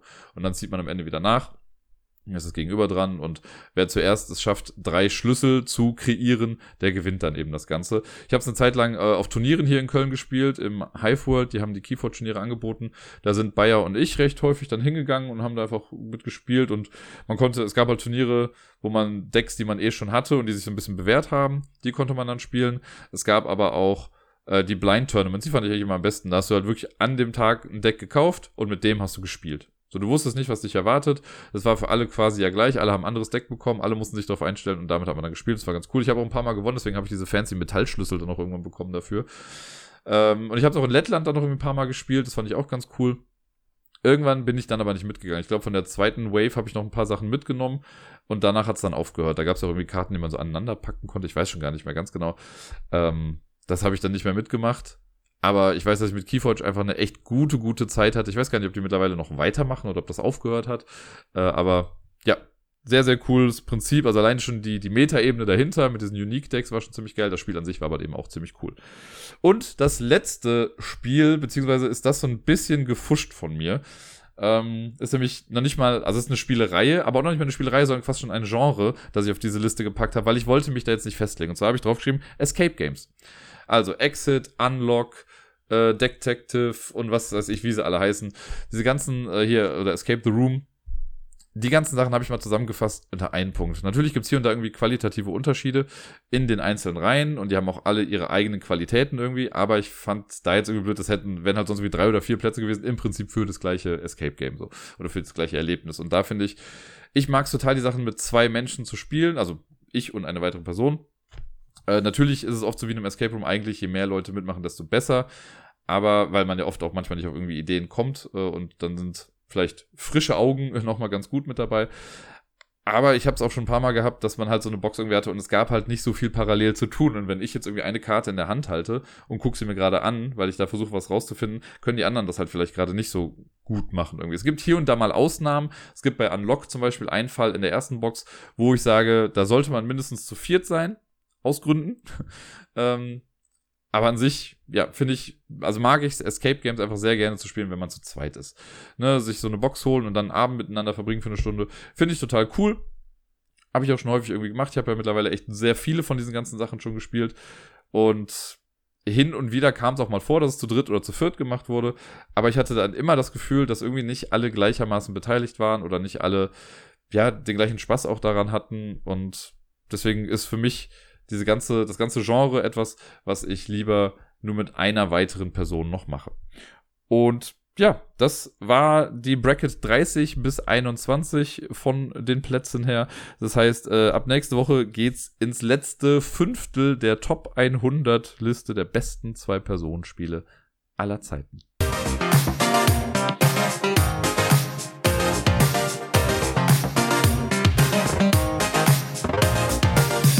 Und sonst so. Ja, letzte Woche sind hier und da ein paar Kleinigkeiten irgendwie passiert. Äh, jetzt nichts Weltbewegendes. Mal gucken, was wir hier alles so zusammenbekommen. Letzte Woche Montag war auf jeden Fall das Quiz. Ich habe jetzt ja dreimal in Folge das Quiz. Also letzte Woche habe ich gemacht, morgen mache ich und die Woche danach dann auch nochmal. Was äh, geldmäßig ganz cool ist. Äh, natürlich ein bisschen mehr Arbeit für mich bedeutet, weil ich dann noch mehr vorbereiten muss. Aber da habe ich jetzt irgendwie auch Spaß dran gehabt. Ich habe das jetzt diese Woche, da ich am am Donnerstag war es, da hatte ich irgendwie so einen Tag, der so ein bisschen anstrengend war mit äh, Miepel, die so ein bisschen in so einer kleinen Trotzphase irgendwie war. Und da war ich dann am Ende so ein bisschen erschöpft und habe mich dann einfach nur noch Donnerstagabends hingesetzt, Kopfhörer aufgesetzt, laut Musik gehört, also so, dass ich das Babyphone immer noch sehen konnte. Äh, und habe einfach nur mal runtergearbeitet.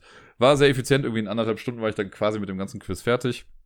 Ich muss ja noch die Präsentation machen, aber das mache ich jetzt gleich im Anschluss an den Podcast noch eben durch und dann habe ich die ganze Arbeit damit auch schon abgeschlossen. Äh, und ich freue mich. Also es ist, äh, macht einfach Spaß. Ich habe sehr viel Spaß gerade wieder am Quiz, auch wenn ich mir jedes Mal denke, Leute, es ist das schönste Wetter draußen, was macht ihr hier alle in diesem Pub? Aber irgendwie sind die Interaktionen mit den Menschen da immer ganz nett und es sind ja wirklich auch Leute da, die jetzt auch schon seit Jahren dann immer da hinkommen und ich finde es irgendwie ganz cool, äh, dann immer mit denen kurz ja, über Kleinigkeiten zu sprechen und denen dann auch so zu zeigen, so, ja, ich weiß, wer ihr seid. Also auch wenn ich eure Namen vielleicht nicht weiß, aber es gibt Dinge, die uns irgendwie miteinander verbinden, weil man irgendwie mal einen In-Joke oder sowas hatte. Das freut mich beim Quiz immer sehr. Natürlich sind die auch immer sehr, äh, traurig, nennen wir es mal so, wenn die Fragen irgendwie ein bisschen schwieriger waren vielleicht, als sie sonst einmal sind. Aber man soll ja auch ein bisschen was lernen, ne? Und ich finde, alles in allem sind das auch keine, also ich verlange nichts Unmenschliches äh, an Wissen. Das sind oft nur nicht die Themengebiete, die man halt selbst so vielleicht präferiert. Kenne ich ja selber auch, ne, als ich hier die Quizshow irgendwie hatte, also bei dem Casting und sowas, da werden ja safe auch irgendwelche Sachen dann nochmal drankommen, die ich einfach nicht kenne. Und dann sage ich ja auch nicht, ja, wer soll denn sowas wissen? Äh, es gibt genug Menschen, die das wissen, nur ich bin dann halt in dem Fall nicht Teil dieser erlesenen Gruppe und genauso ist es beim Quiz ja auch so. Deswegen finde ich es auch ganz cool, dass man immer in Teams spielt, weil dann kann man sich ganz gut ergänzen. Äh, ja, ansonsten, was habe ich da gemacht? Letzte Woche Dienstag, das war ganz süß, da habe ich, äh, als ich dann Meeple abgeholt habe, sind wir danach in Köln an so einer Art Mini, ja, so ein Mini-Freizeitpark, aber das ist, das wird der ganzen Sache einfach nicht gerecht, dem Namen. Äh, und zwar ist das im Prinzip so ein kleiner abgezäunter Bereich äh, auf einer großen Wiese. Da sind so ein paar Hüpfburgen irgendwie drauf. Und ich war, erst dachte ich, boah, ist voll das Trauerspiel. Also ich, als Miepel das dann gesehen hatte, mussten wir natürlich auch hingehen. Äh, es hat einfach mal 15 Euro Eintritt gekostet. Für Erwachsene 10 Euro, für Kinder 5, wo ich dachte, pff, okay, klar. Ähm, und ja, sind halt diese Hüpfburgen da und so eine große Hüpfburg-Rutsche. Das ist alles ganz nett, aber das rechtfertigt in meinen Augen zumindest nicht diese 15 Euro. Und dann gab's aber zum Glück, in Anführungszeichen, äh, dann einmal am Tag machen die immer so eine kleine Zirkusvorführung. Das wusste ich erst gar nicht, aber wir waren halt pünktlich dann auch dazu da. Das haben wir uns dann auch angeguckt. Das war für Miepel auch echt spannend. Äh, das war jetzt halt im Leben, also ja, das Ding trägt den Namen Zirkus, aber mhm, das kann man machen. Für Kinder ist es toll, sagen wir mal so. Äh, machen schon ein paar lustige Sachen irgendwie, aber auch stellenweise ein bisschen unmotiviert und äh, keine Ahnung, es gibt auch so eine Nummer mit Hunden, die war so ein bisschen unnötig. Ähm, naja, aber egal. Kind hatte Spaß, von daher das war schon in Ordnung und danach äh, konnte man auch noch Pony reiten, so zwei Runden im Kreis irgendwie auf einem Pferd drauf sitzen. Ähm, das ist dann auch im Preis schon mit inbegriffen war also dann irgendwie doch alles in Ordnung. Und Miepel saß jetzt zum ersten Mal auf einem Pferd und fand das auch ganz cool. Und ich hatte erst gedacht, hm, vielleicht hat sie da so ein bisschen Berührungsängste, weil hin und wieder hat sie das mal so, dass sie so gewisse Sachen, gewissen Sachen eher ängstlich gegenüber äh, steht. Aber sie hat die Pferde gesehen und wollte sofort da drauf. Und dann, ähm, ja, habe ich sie auf das kleine Pferd dann drauf gesetzt. Und dann ist sie da locker flockig zwei Runden im Kreis mitgefahren, als hätte sie ihr Leben lang nichts anderes gemacht. Fand sie sehr cool. Und ich fand es irgendwie auch ganz cool. Es war sehr süß. Ja, dann sind wir da irgendwie nach zwei Stunden auch wieder gegangen ein bisschen rumgehüpft und so kleine Karussells waren dann auch da. Das ist auch ein bisschen weird. Die haben halt einfach random so Mini-Karussells hingestellt, auch so ein kleines Kettenkarussell. Man muss die aber halt selber starten. Also bei einem ist im Prinzip wie so ein Fußknopf für eine Lampe, da drückst du einmal drauf und dann setzt sich das Ding in Bewegung. Und bei dem Kettenkarussell musst du halt so einen großen Schalter umlegen. Das steht aber nirgendwo. Also da ist halt, da steht nicht, hier drücken Sie diesen Schalter, damit das Karussell losgeht. Das musst du erstmal selber rausfinden. Naja. Kind hatte Spaß. Das ist ja die Hauptsache an der ganzen Sache. Und sie hat auf jeden Fall sehr selig dann danach eingeschlafen, äh, ist sehr selig äh, eingeschlafen. Manchmal ist das ja so ein leichter Struggle, aber da war es echt so hingelegt, irgendwie noch ein Buch gelesen, eingeschlafen und dann war auch Ruhe die ganze Nacht. Das war ganz süß. Ja, äh, und wir waren sonst am Donnerstag, hat sie auch nochmal bei mir gepennt. Da sind wir dann abends noch ins Halligalli gegangen oder nachmittags in das hier, das Eltern-Kind-Café. Da sind wir mittlerweile Stammgäste, die kennen uns schon, die wissen schon, was wir zu essen und zu trinken haben wollen. Das ist immer sehr cool. Äh, und ja, ich glaube, ich habe es beim letzten Mal ja schon mal gesagt, als wir da waren. Da hat äh, Miepel ja diese kleinen Puzzle irgendwie gemacht. Die haben wir dieses Mal auch wieder rausgeholt. Damit haben wir ein bisschen gespielt. Und wir haben, das war so ein bisschen wild. Eigentlich, das wäre fast eins der wenigen Spiele gewesen, das ich noch mit auf die Liste gepackt hätte, aus purer Verzweiflung, weil ich letzte Woche ja irgendwie sonst nichts gespielt hatte. Ich habe es jetzt mal dann doch rausgenommen. Äh, aber es gibt diesen Pop-Up Pirate, oder wie ich ihn noch kenne von früher, der Klack-Pirat äh, wo du halt so ein Fass hast und da drin ist so eine kleine Piratenfigur und man muss dann mit so Schwertern in das Fass reinstechen und wenn du ein bestimmtes halt triffst, dann wird eine Sprungfeder ausgelöst und der fliegt halt nach draußen. Das gab's halt auch da und äh, Miepel hat das gesehen und wollte das irgendwie gerne spielen. Also haben wir das halt aufgebaut und haben auch nachher noch die Schwerter da reingesteckt, nur um dann festzustellen, ist kaputt. Äh, es ist sehr antiklimaktisch dann gewesen, halt irgendwie alle Schwerter nach und nach da reinzuballern und es passiert einfach nichts. Langweiligstes Spiel ever. Äh, mal gucken, ob ich das vielleicht mal für hier noch irgendwann mal kaufe. Ich habe das mal für eine andere Schule geholt. Da gab es das allerdings nicht mit, mit Piraten, sondern das war ein Bär in einem Honigfass und die Bienen haben in der Seite reingestochen. Ich weiß nicht, was pädagogisch wertvoller ist. Naja. Ähm, das haben wir da gemacht und ja, da hat sie sich auf jeden Fall verausgabt und rumgetobt. Das war sehr cool, aber dann war halt eben, das habe ich eben schon mal kurz durchblicken lassen, äh, der Tag, wo es auch ein bisschen anstrengender wurde, sie da echt, also gefühlt alles war nein und falsch und oh, nee, Zähneputzen ist gerade voller Graus mit ihr. Ähm, ich, sie macht es ja mit keinster Weise absichtlich. Da steckt ja keine böse Intention hinter, aber sie lernt gerade das Wort Nein, glaube ich. Ja, Kinder, man muss sie mögen. Ne? Äh, ich habe, wenn ich Twitter glauben darf, dann ist diese Phase auch relativ schnell vorbei. In 18 Jahren in etwa sollte sich das dann gelegt haben. Ich hoffe, ein bisschen früher. Naja, ansonsten ähm, habe ich am Freitag, äh, Freitag war ein ganz cooler Arbeitstag, irgendwie habe ich, ja, tagsüber war jetzt gar nicht so viel. Äh, also morgens, meine ich, war nicht so viel, aber am Nachmittag äh, hatte ich keinen Standardarbeitstag, denn äh, meine BFDlerin, also vom Bundesfreiwilligendienst, da bin ich so die, die Anleitung auch, die hat jetzt ein Projekt geplant, die hat so eine Schnitzeljagd gemacht. Und da war ich ein bisschen beratend zur Seite, aber sie hat im Prinzip alles selbst geplant, selbst durchgeführt, vorbereitet und sonst was. Und ich bin dann nur mitgegangen, um zu gucken, wie es so läuft. Äh, und hier und da vielleicht kleine Hilfestellung zu geben. Und das war echt ganz cool. Es hat voll viel Spaß gemacht. Ähm, es waren dann unverhofft, wir dachten erst, wir hätten total wenig Kinder, aber da waren es doch vier Stück, die da mitgekommen sind. Und das war echt eine süße Gruppe und zu sehen, wie die Kinder auf die ganzen Sachen reagieren und wie die Sachen rausfinden wirklich dann und von alleine auch auf Lösungen kommen. das war schon echt ganz cool. Also, das, also ich habe noch keine Chance gehabt, irgendwie danach, weil ich musste dann leider irgendwie flott losgehen. Ähm, weil ich Miepel dann abholen musste, weil wir ein bisschen hinter der Zeit waren. Da waren die Kinder dann so ein bisschen zu langsam. Deswegen konnte ich am Ende jetzt kein abschließendes Feedback mehr richtig dazu geben. Das werde ich auf jeden Fall noch nachholen. Aber hat sie echt gut gemacht. Das hat mir sehr gut gefallen. Und äh, ich kannte die ganzen Rätsel schon. Die habe ich im Vorfeld einmal schon mal mit ihr durchgemacht. Äh, also hat sie mir gezeigt quasi, was sie vorhat. Und da habe ich schon so ein paar Sachen gesagt, was man noch verbessern könnte. Äh, aber das war auch schon alles auf einem sehr coolen Niveau. Das hat mir ja, sehr gefallen. Ich war allerdings ein bisschen abgelenkt an dem Tag. Das war nämlich so weird, weil ich habe während dieser Schnitzeljagd habe ich einen Anruf bekommen von äh, einer Kita in Köln, die dann meinte, und da habe ich voll nicht mit gerechnet, ähm, dass ja Miepel ja auf der Warteliste steht weil wir, es gibt ja in Köln so ein System, Early Bird heißt das irgendwie, oder Little Bird, ich vergesse, ich glaube Little Bird war es. Ähm, da meldet man sich an für verschiedene Kita-Plätze und steht dann halt auf der Warteliste da und dann wartet man im Prinzip. Ab drei Jahren hat man ja einen Anspruch irgendwie auf einen Kita-Platz. Kann aber auch sein, dass das irgendwie vorher geht. Ja, und wir haben jetzt die Aussicht auf einen Kita-Platz für Miepel, was mega gut ist. Also einerseits, also ich bin mental und emotional noch gar nicht bereit irgendwie dafür, weil ich bin ja gerade mal happy, dass sie bei der Tagesmutter eigentlich ganz gut angekommen ist und sich jetzt vorzustellen, oh Gott, sie muss jetzt nochmal komplett die Einrichtung wechseln. Ähm, das wird wird auf jeden Fall ein bisschen, ja, mit einer Umgewöhnungsphase zusammenhängen.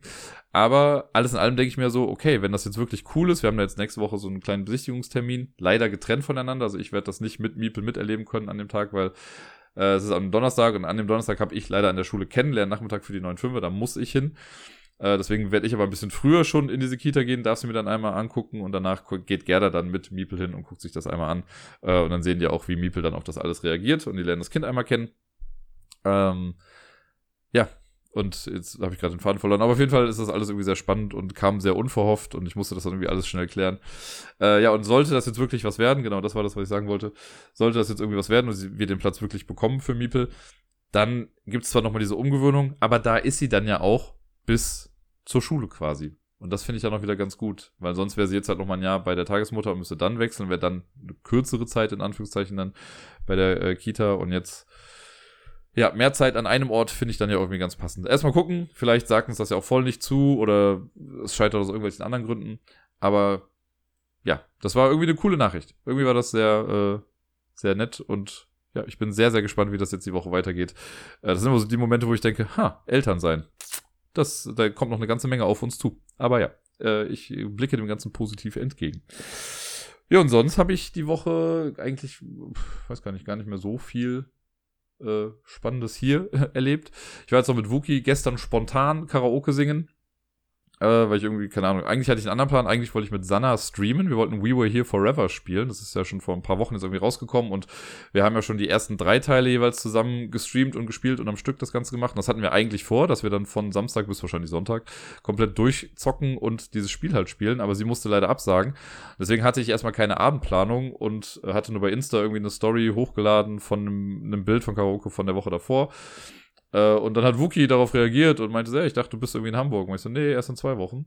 Und äh, ja, dann haben wir uns kurzerhand dazu, haben wir uns dann fertig gemacht und sind losgegangen und hatten einen echt coolen Abend im Jameson. Es war stellenweise ein bisschen anstrengend, ähm, aus Gründen, aber irgendwie doch, ja, sehr cool und viel gequatscht mit ihm. Menge Spaß gehabt. Es war auf jeden Fall die richtige Entscheidung, da abends noch irgendwie rauszugehen.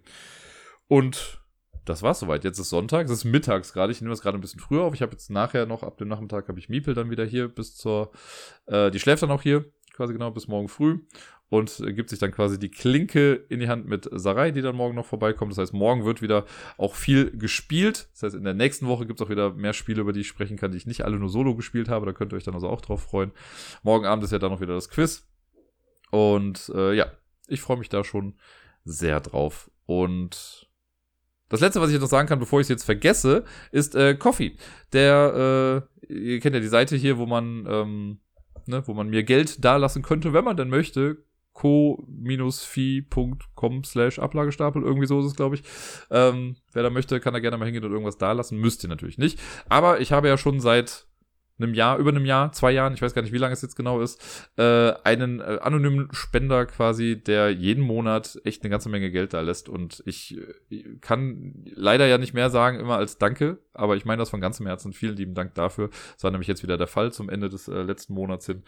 Und äh, ja, es hat mich wieder sehr, sehr gefreut. Auch danke für die Komplimente, die du gemacht hast in äh, dem kleinen Beitrag, den man dann noch dazu irgendwie da lassen kann. Das hat mich sehr gefreut und mein Tag in der Tat dann nochmal ein bisschen erhellt. Dankeschön. Nun denn, das soll es dann für heute gewesen sein. Ich wünsche euch allen eine wundervolle, im besten Fall warme Woche. Spielt viel, bleibt gesund, bleibt unanständig und bis dann.